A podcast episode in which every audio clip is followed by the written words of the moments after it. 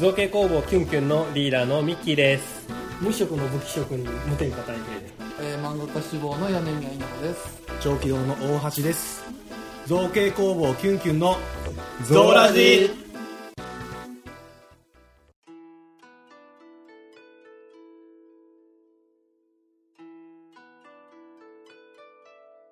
新年明けましておめでとうございます2019年が、えースタートしました。無事に始まってるといいけど、うん。俺だけ2018年に取り残されてたらやる。け どまあでもそうですね、えーまた今年1年間、えー、造形工房キュンキュンと。はい小気道もっともどもよろしくお願いいたしお願いいますたします。よろしくお願いいたします。そして1月1日をもって キュンキュンは無職が2人になるああその1月あーそ1日れをもってそれはねあの挨拶に入れとく。本日付で無職になり本ました日付で無職になりました無添加大平ですええでってまたさらっとまたさらっとなそこだけ変わってる毎回時事ネタ入れてくるとちょっと面白い。かもしれない。ね変化が大きい。そうするとでもあれかもしれない。最初最初聞い。てくれるかもしれない。ああ確かに最初飛ばされがちだけど15秒スキップってやつそう 10, 10秒だけパシャシってやられがちかもしれないけど。なるほどね。確かにそれがあるぞっていう。今後は変化がさらっと入る。何を言うんだ今回はみたいな。それはあるかすごく面白い。後でまたそこだけ取っとくなるほど。そこだけ今別に言ってくれるのそこでバツンと切るからいいなるほどあじゃあそこだけ。どうも。本日1月1日付で無職になりました。無添加大平です今後とも頑張っていきますのでよろしくお願いします。違うよ。最初最初な名乗りに入れ入れたあかそうだから無添加大平無です添加が無添加大平まででで多分切られるなるほど。無職の武器職人無添加大平です。無職なのか無職になるか分かんない武器職人から怒られる。武器職人。武器職人は仕事じゃねえのかよ 世の中の武器職人狙われるよ多分。ミサイルとかで狙われる。兵器職人から狙われる。仕方ない武器職人はまだ実証に近いからね。確かに。いやもういいんじゃないの。どのどのそれはギルドにも入ってないそれは全然言っちゃっていいでしょ。どのギルドにも入ってないから。あと俺だって文具メーカーとは言ってるけどそれも自称だしね。あいいかあなたのお仕事でしあんたはもう完全に仕事でしょ。えで新年の挨拶ってさっきでよかったの？どこまであお願いしますのとこまででよかったよかったね。あじゃあまあ次の話題になってくれる。なるそれまあさらっとでいいですよねなんか今年の目標ぐらい言っとく？ああ新年らしく。うんそうそう。新年いいですね。まあ。個人個人にちょっとじゃあそう今年の何目標？抱負？うん。抱負と目標は一緒？まあ大体内容は一緒ですけど抱負の方がそれっぽいそれっぽい。新年の抱負？じゃあ2019年の抱負を。じゃあ2019年一発目ということで、えーそれぞれの、えー今年のね、えー抱負を、抱負をね、また年末に振り返った時にうんできてるかどうかっていうのを答え合わせしましょうあー、ね怖え。あのーできとらんかった順に、うんなんかペナルティー。それ決めとくのもいいかもしれないね俺できてなかったら多分死んでる。一番重本いペナルティー人本人の精神的にね 本人のその、しそう。まあでもね抱負を言って、うん。えーね、今年の目標としたいと思います。うん。じゃあまずは僕から、えー僕はやっぱり、あの怪獣の着ぐるみ、そして、えーヒーローのスーツを、えーまた一体ずつはちゃんと作っていきたいなと思っています。うーんそんな短くまとまってなかっいいよ長くて。うんいいざっくり言うとまあ金額的に数十万のなんか儲けっていう目標の数値かなうんうん。まあ今年1月入って仕事を辞めるわけで。でその123月でいろんなものを作る、うん。ここでいろんなものを作りたいっていうのがとりあえず新年始まってのやりたいことだね。でその後4月から別の職が始まるんだけどこれがボーナスのない職。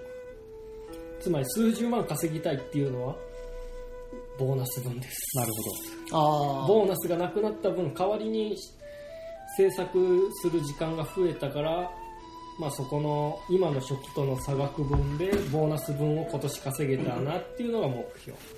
それぐらいの活動をまあものづくりして宣伝してネット販売始めて、まあ、イベント参加してといろいろやることあるけど、まあ、総合の目標として数十万の売り上うん。げ以上って感じで、なるほど。うん、それが2019年やることです。目標。目標。なる以上です。ほどはい。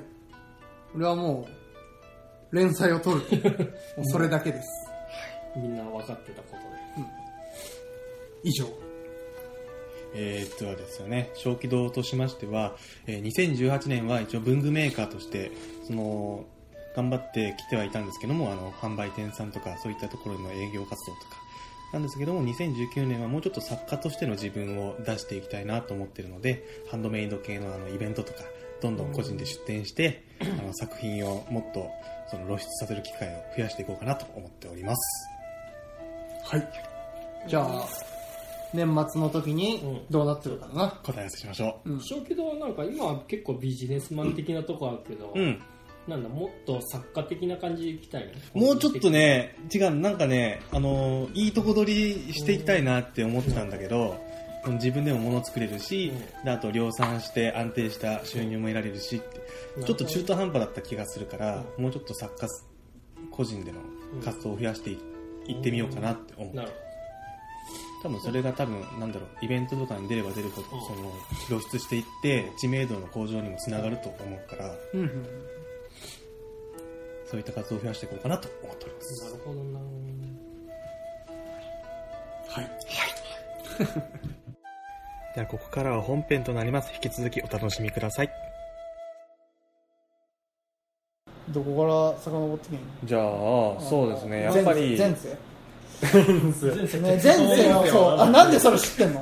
ちょいちょい言ってるやん。あの森の中で夜鉄道を敷いているっていう前世の記憶があるけど。どうぞ。そう針葉樹の森の中で夜月明かりに照らされながら鉄道の線路を引くっていう前世の記憶があるんだけど、まあそこは置いといてとりあえず。置いといていいの？掘り下げようもないだろ。そこしかないの。その記憶しかないの。多分おじいさんだったと思うヒゲのタクはじゃあ、生まれ落ちそれて。からひげは濃かったんだ。白いひげボーボーだった。ドワーフみたいな感じですね。っていう前世がまあ、やっぱりどういうところから今のその漫画を描きたいっていう思いにつながっていったのかとか漫画を描くことによってどういったなんだろうどういったことをやりたいからその手段として漫画を選んだのかみたいなことが聞けたらなと思います。漫画との出会いというか多分初めて読んでる漫画はそれこそコロコロコミックなんだあやっぱり最初は読者読者から入ってきてるそそれはそう。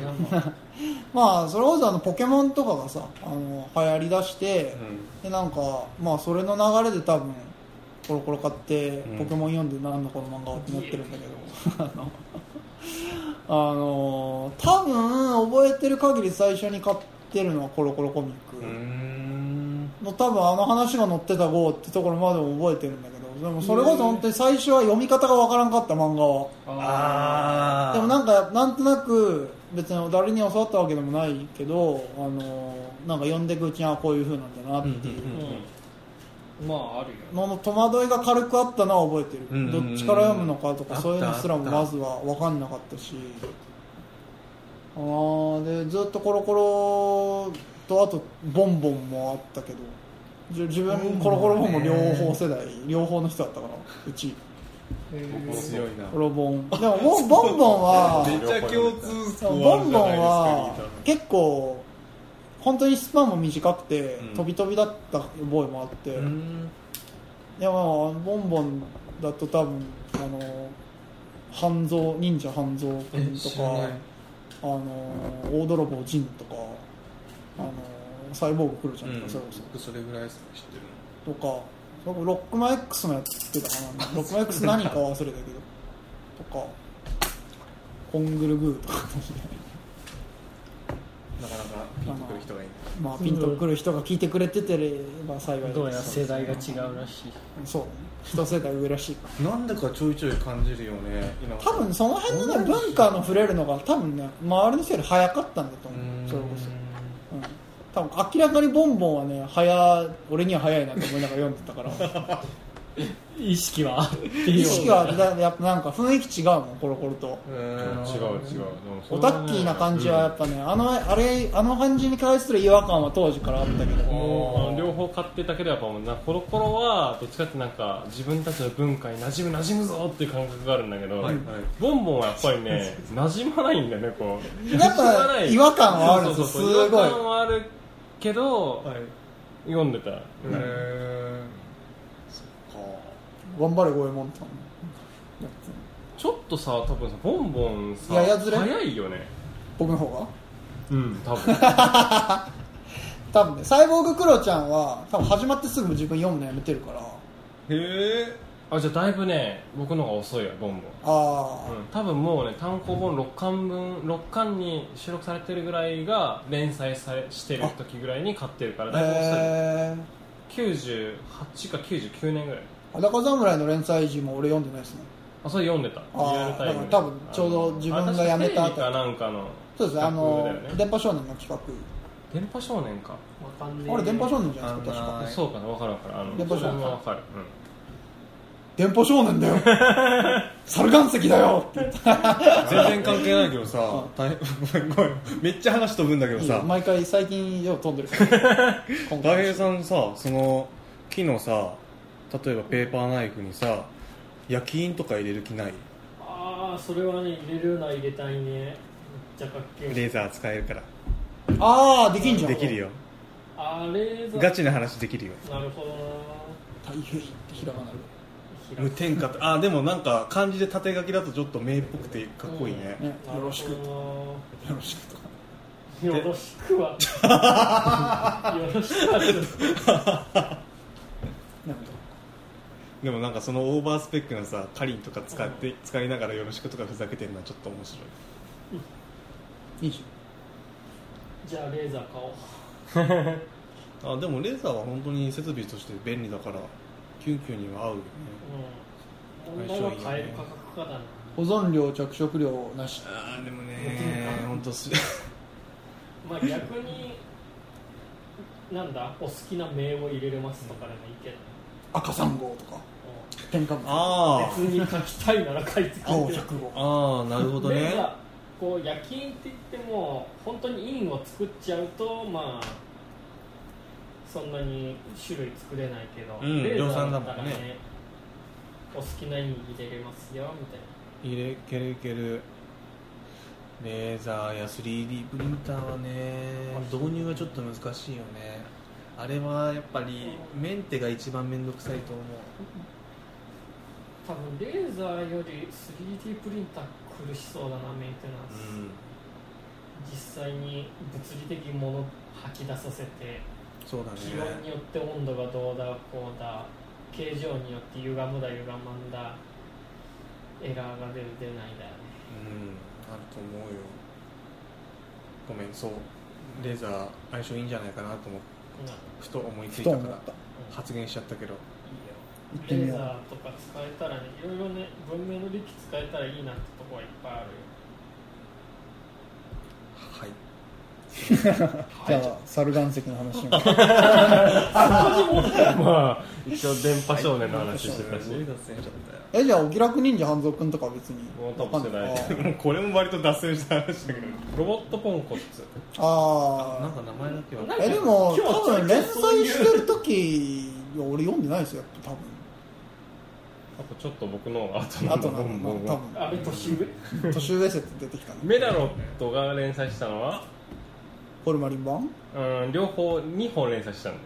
あーメダロットね多分ねあったけど読み飛ばしてる可能性がある。ああそうか。あんまりしっくりきてなかった当時。あと何があったかな。コングルグー。それもわかんない。そっか。グルメ漫画。えー、っと多分グルメ漫画ねビストロレシピだっああ分かんない こういうね時空のねじれが起こってるからね、たあんまりね僕の方がボンボン後だ。コロコロの話はさっき散々できたんだけどボンボンのボ話が一切できない。噛み合わない。噛み合ってなかマジったよか全くその読んでる時期が一切かぶってないっていう。すげえな。ボンボンのなんか若干のエロさみたいなのは独特の？独特のそのかるわかるわかる。エロさ。う。ん今のやっぱ二次元のとかでもなくあのコロコロの感じでもなくうんなんかちょっと独特な感じ。独特だった。僕ロボットポンコツはねちょっと衝撃だった。のあれは特別ですか？らうん、ちょっといタイムリーな話で、昨日多分ツイッターでそのワンフェスかなんかに出してたそのロボットポンコツのはロボットと、はい。えっ、とね女の子の名前が思い出せるんだけどあのー褐色のねマーシャルだったかななんかいうん。あのおっぱい大きいまあまあ全員そうだ全員そうだったけど。のフィギュアが多分そのフィあのー作者のあ人に多分届いたかなんかであそあ。の写真が上がったんだけどああ懐かしいと思ってロボットポンコ。あまああれはあの俺直撃世代じゃなくてよかったなって思うあの。その性癖ねじ巻きの漫画だから。あああれはねじ曲がらんかった。まあ多分あれでねじ曲がる人は相当とも、うん。僕が多分初めて読んだメダロットの話はかなり衝撃的で、うん。そのアニメでメダロットがやってたやってましたね。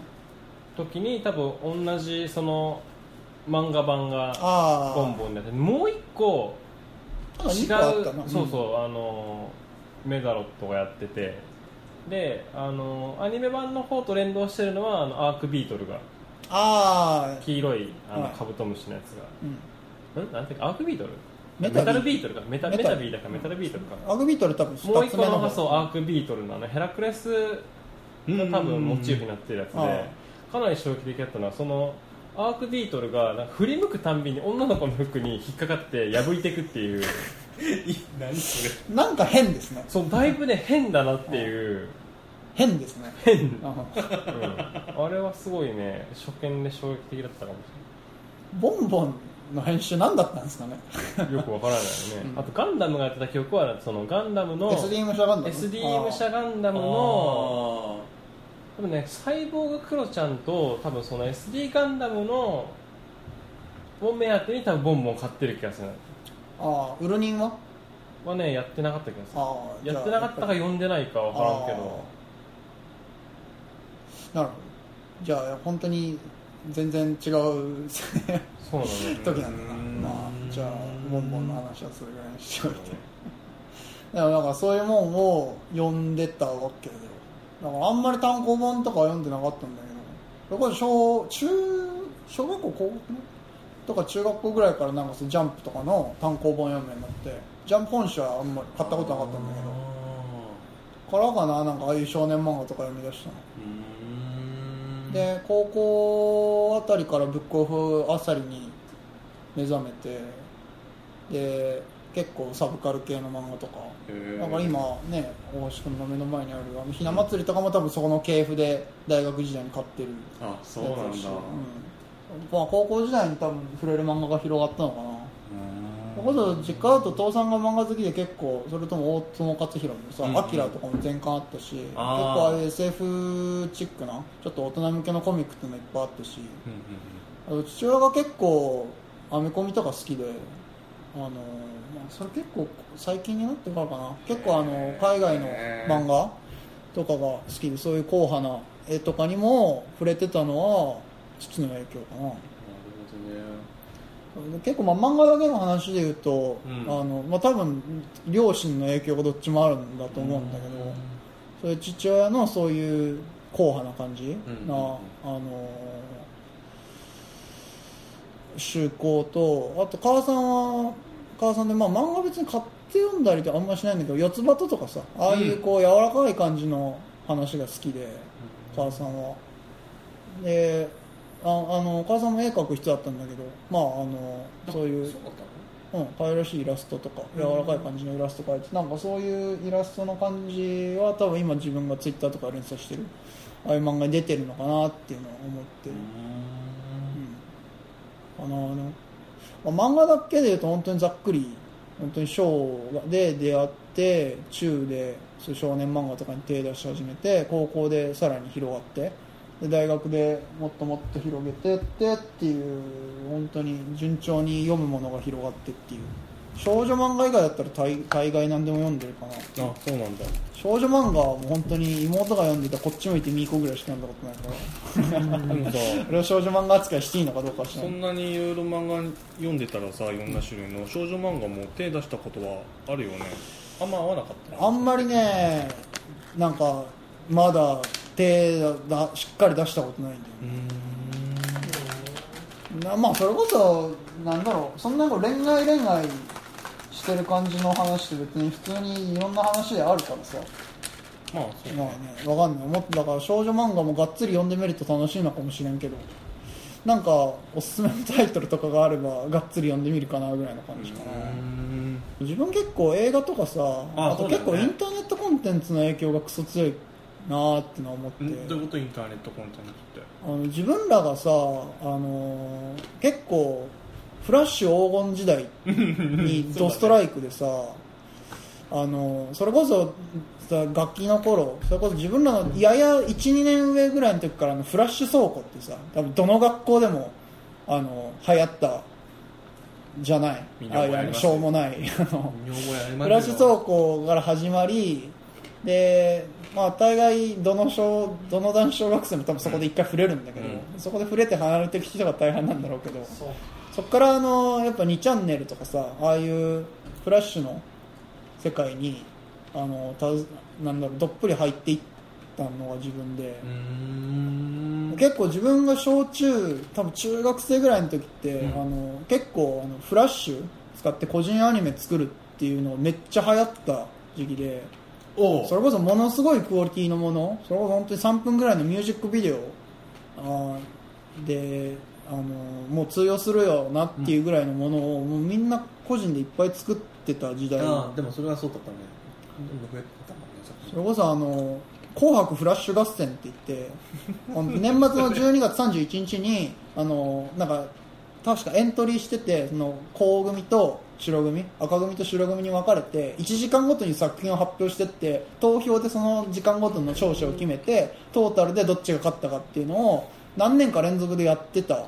そんなことやってそたんだ。そんなやことをやってた時代だったんだ。でやっぱそこでものすごいあの有名なクリエイター今それこそやっぱりどっかのメディア関係のところで勤めてる有名なクリエイターっていっぱいその時に出てきてるんだの人たちの作品をリアルタイムに見てたのがすごく影響が大きくて。あだからあ真似事で自分もやっぱりフラッシュを高校生の時にちょっと手出してみたけどやっぱそういうアニメ作るところまではいいけんかった。けどそれこそ本当にあの、まあ、言っても分かんないと思うけどミーヤっていう人とか、あのナイトメアシティっていうすごいあの、まあ、中二全開のあの3分ぐらいのビデオなんだけど、そういうのとかすごくドハマりしてめっちゃ何回も見てたしあのとかね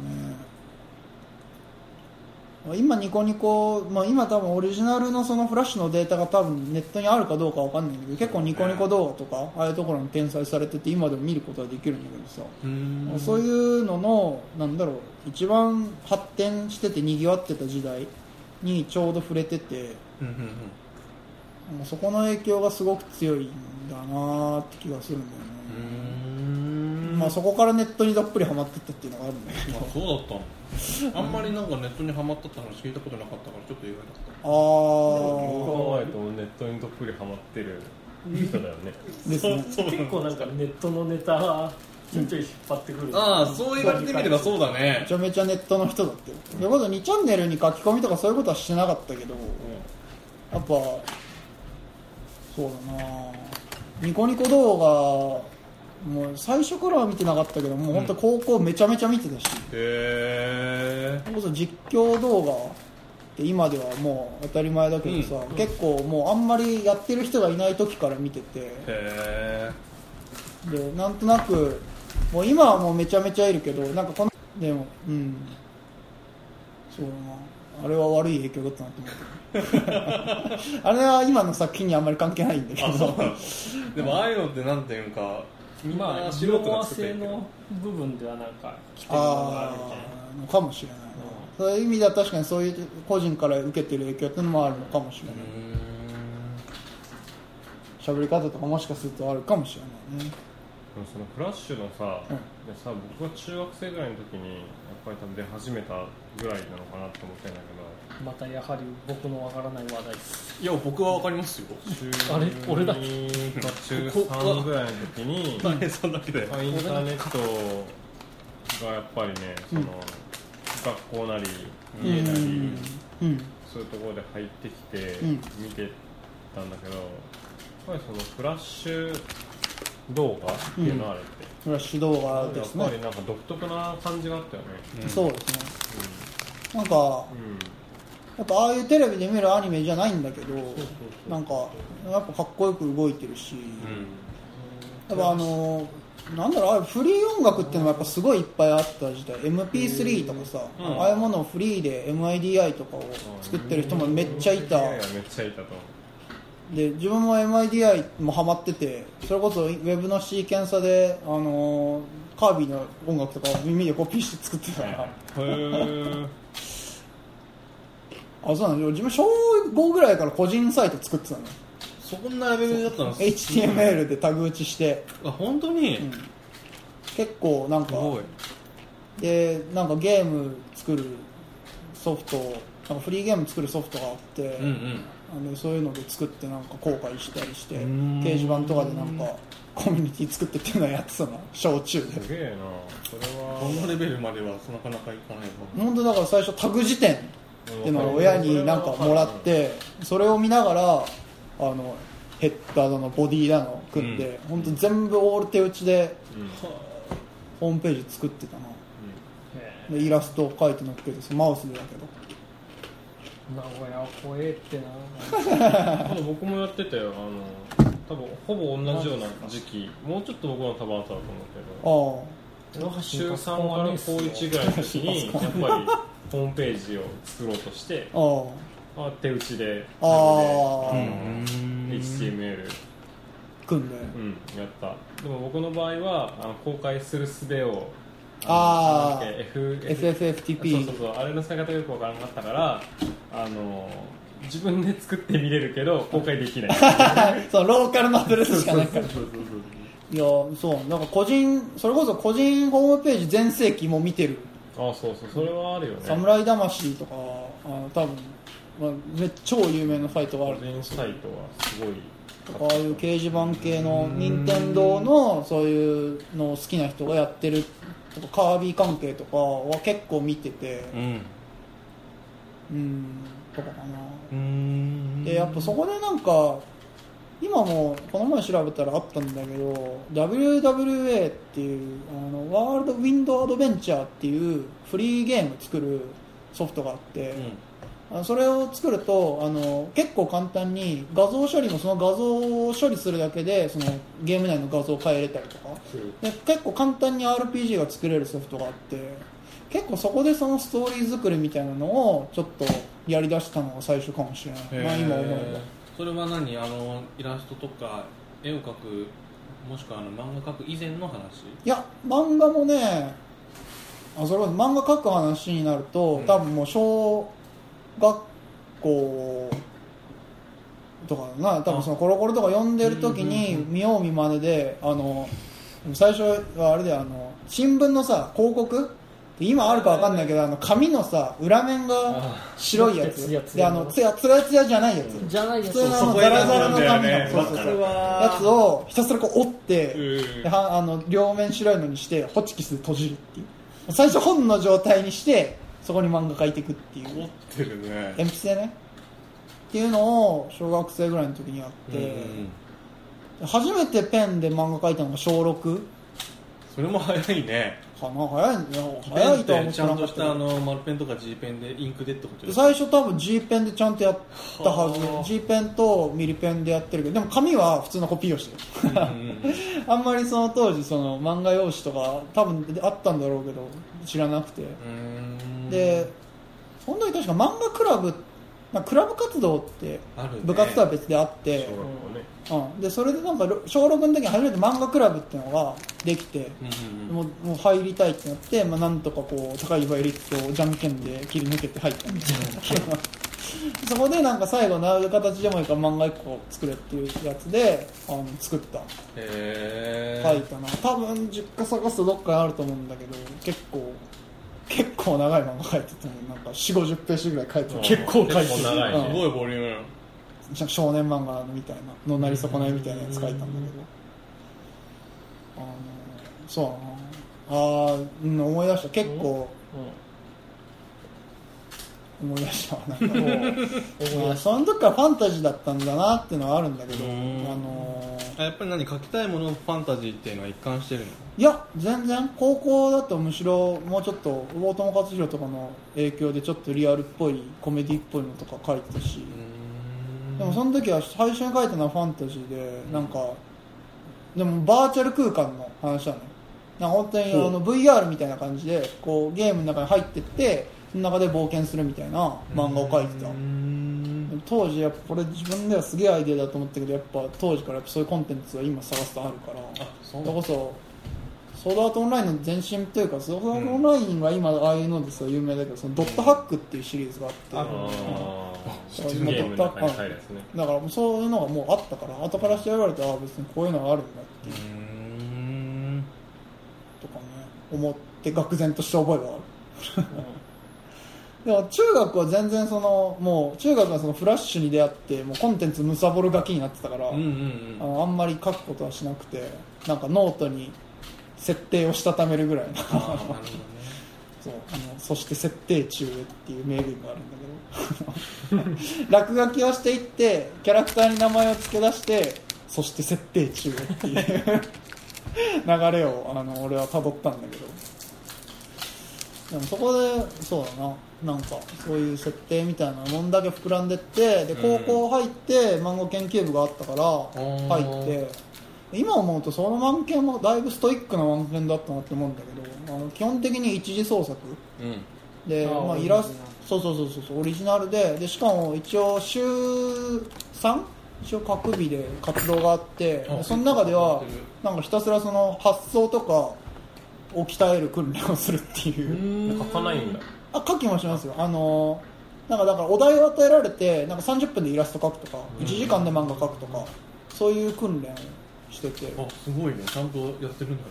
なんかそこの経験をそのまま自分は大学のサークルに持ち込んだんだけど、んまあ今思うと多分特殊なところだったんだなと思う、でやっぱ学祭のたびにやっぱ十何ページの短編書いて出すっていうノルマがあったから、そこで結構本格的に初めて原稿用紙に漫画書いてでトーン貼ってっていうのを初めてやりだしたかな、考えるとそんなに早くない。遅いんだけどね。でそこでやっぱいくつか書いてあんまりその出版社の賞に出すことはしなかったんだけどなんかその他の専門学校の公募とかには何回か出しててほ初めて賞をもらったのがちの高2の時に書いた十何ページの短編。でなんか専門学校の賞をもらってなんかデジカメもらったのを覚えてる。ああなんか聞いたそのデジカメをずっと使ってた。こうあの大学大学3年ぐらいまではずっと使ってた。ぽっさいデジカメだったけど。はあとはなんかまあちっちゃい賞とか取ったりっていうのもあったけど